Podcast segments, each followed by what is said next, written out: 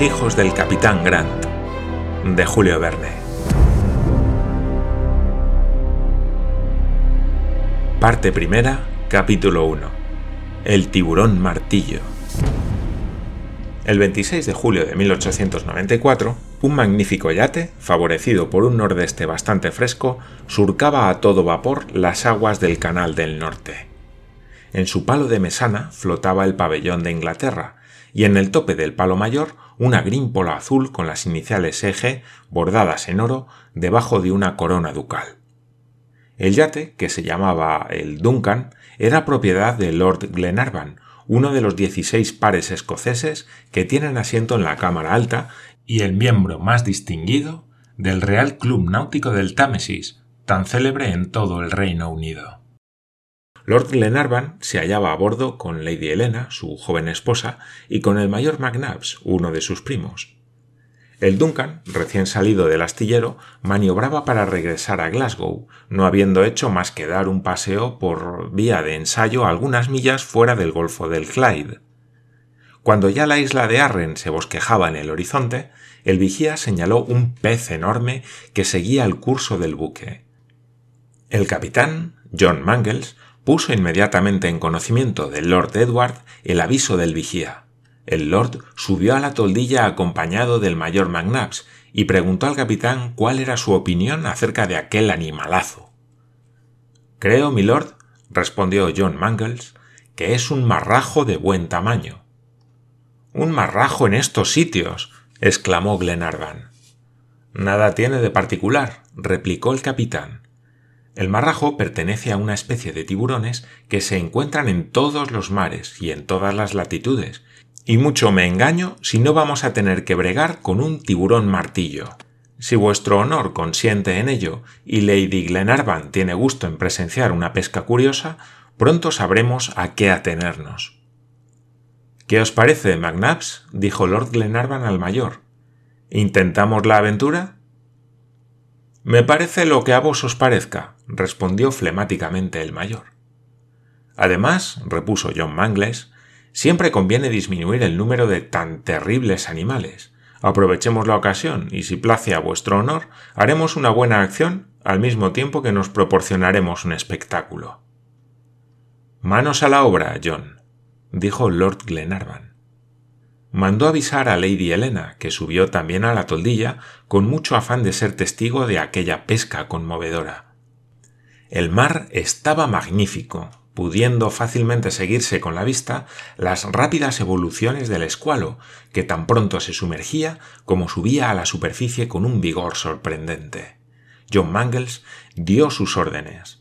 Los marineros echaron por la borda de estribor un volantín compuesto de un cordel muy recio y un pedazo de grueso alambre de latón quemado que es lo que constituía el codal, del que estaba atado un anzuelo sumamente grande y fuerte que se cebó con un enorme trozo de tocino. El tiburón, no obstante hallarse a una distancia de cincuenta yardas, sintió caer y olió el cebo que a su voracidad se ofrecía.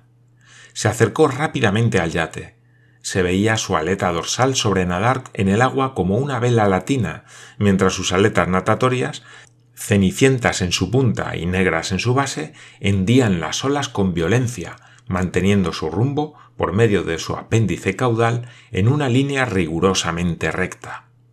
A medida que se acercaba al cebo, sus ojos grandes y saltones parecían inflamados por el ansia, y cuando se volvía sus mandíbulas abiertas descubrían una cuádruple hilera de dientes triangulares como los de una sierra. Su cabeza era ancha y estaba dispuesta como un martillo doble en el extremo de un mango. No se había engañado John Mangles. Aquel tiburón pertenecía a una de las variedades más voraces de la familia de los escualos. Era el pez balanza de los ingleses, el pez judío de los provenzales.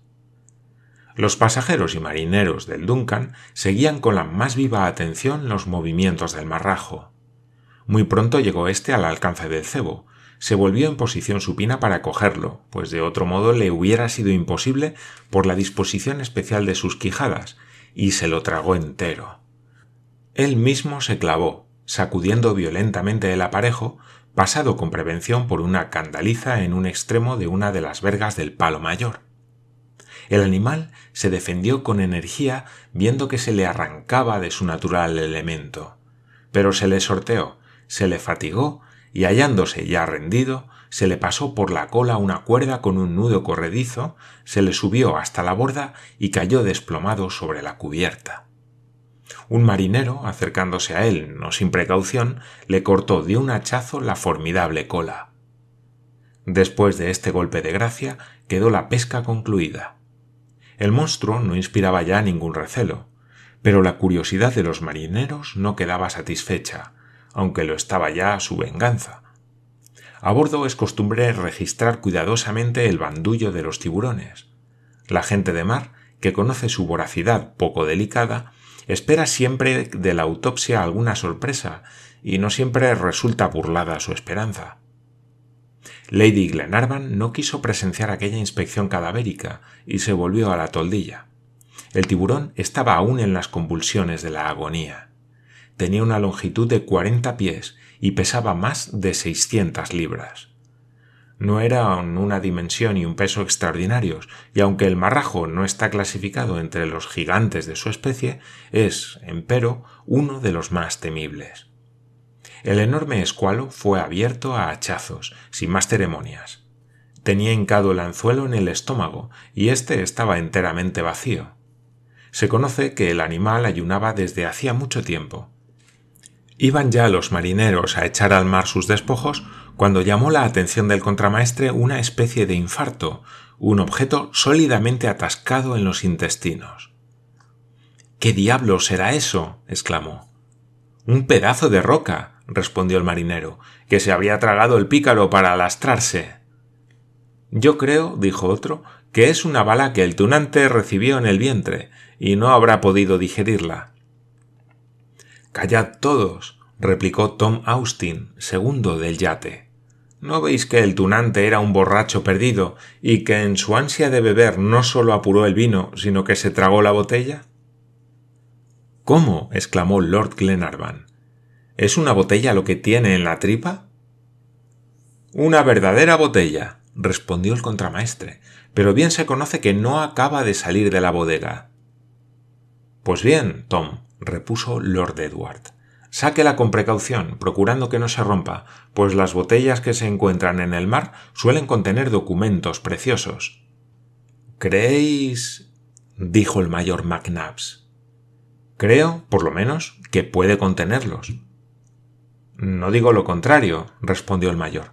¿Acaso sorprendemos un secreto? Pronto saldremos de dudas, dijo Glenarvan. ¿La has sacado ya, Tom? Sí, milord, respondió el segundo, mostrando un objeto informe que, no sin bastante trabajo, acababa de extraer de las entrañas del marrajo. Bueno, dijo Glenarvan, hacer que la laven y la lleven a la cámara de popa. Así se hizo, y aquella botella, que fue hallada de una manera tan singular, se puso encima de una mesa a cuyo alrededor se sentaron Lord Glenarvan, el mayor McNabbs, el capitán John Mangles y Lady Helena, que, a fuer de mujer, era un poco curiosa. En el mar, lo más insignificante es un acontecimiento. Hubo un momento de silencio durante el cual todos interrogaban aquel frágil resto de naufragio. ¿Había en él todo el secreto de un gran desastre? ¿O no había más que un mensaje insignificante confiado al capricho de las olas por algún navegante desocupado? Preciso era saber a qué atenerse, y Glenarvan, sin aguardar más, procedió al examen de la botella, tomando todas las precauciones apetecibles en semejante circunstancia. Se hubiera dicho que era un coroner, que desentrañaba todas las particularidades de un gravísimo asunto. Y la escrupulosidad de Glenarvan era racional y justa, porque el indicio más insignificante en apariencia podía ponerle en camino de un importante descubrimiento. Antes de proceder al examen interior de la botella, se la examinó exteriormente. Tenía el cuello delgado, en cuyo extremo o gollete, sumamente reforzado, había aún un pedazo de alambre completamente oxidado y muy quebradizo. Sus paredes, muy gruesas, capaces de resistir la presión de muchas atmósferas, denunciaban su procedencia, sin que se pudiese poner en duda que había sido una botella de champaña. Con botellas como aquella, los viñadores de Aise y de Epernay rompen palos de sillas sin que ellas se quiebren. Así pues, la que se sacó de las vísceras del marrajo había podido soportar impunemente los azares de una larga travesía. Una botella de clicó, dijo sencillamente el mayor. Y como debía conocerlas bien por las muchas que había vaciado, su afirmación fue aceptada sin discusión. Mi querido mayor, respondió Lady Helena, poco importa de dónde sea esta botella si no sabemos de dónde viene. Todo se andará, mi querida Elena, dijo Lord Edward.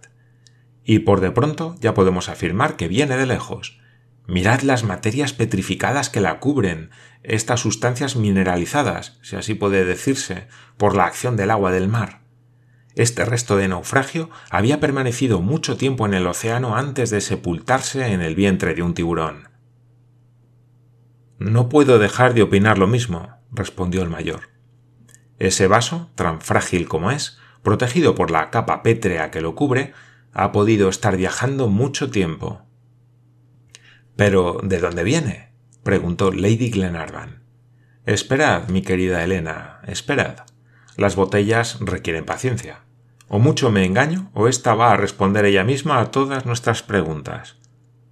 Y diciendo esto, Glenarvan empezó a raspar las materias duras que protegían el gollete, apareciendo luego el tapón, aunque muy deteriorado por el agua del mar. Circunstancia fatal, dijo Glenarvan, porque si encontramos dentro algún papel, lo encontraremos en muy mal estado. Es de temer, replicó el mayor. Añadiré, repuso Glenarvan, que esta botella, mal tapada como está, no podía tardar mucho en irse a fondo, por lo que ha sido una suerte que un tiburón la haya tragado para traerla a bordo del Duncan. Sin duda, respondió John Mangles. Y sin embargo, mejor hubiera sido pescarla en alta mar, en una longitud y latitud bien determinadas. Entonces, estudiando retrospectivamente a posteriori las corrientes atmosféricas y marítimas, hubiéramos podido reconocer el camino recorrido. Pero con un cartero como este, con esos tiburones que marchan contra viento y marea, no podemos saber a qué atenernos. La botella misma nos lo dirá, respondió Glenarvan. En aquel momento sacaba el tapón con la mayor delicadeza y se esparció por la cámara de popa un fuerte olor salino. ¿Y qué? preguntó con femenil impaciencia Lady Helena.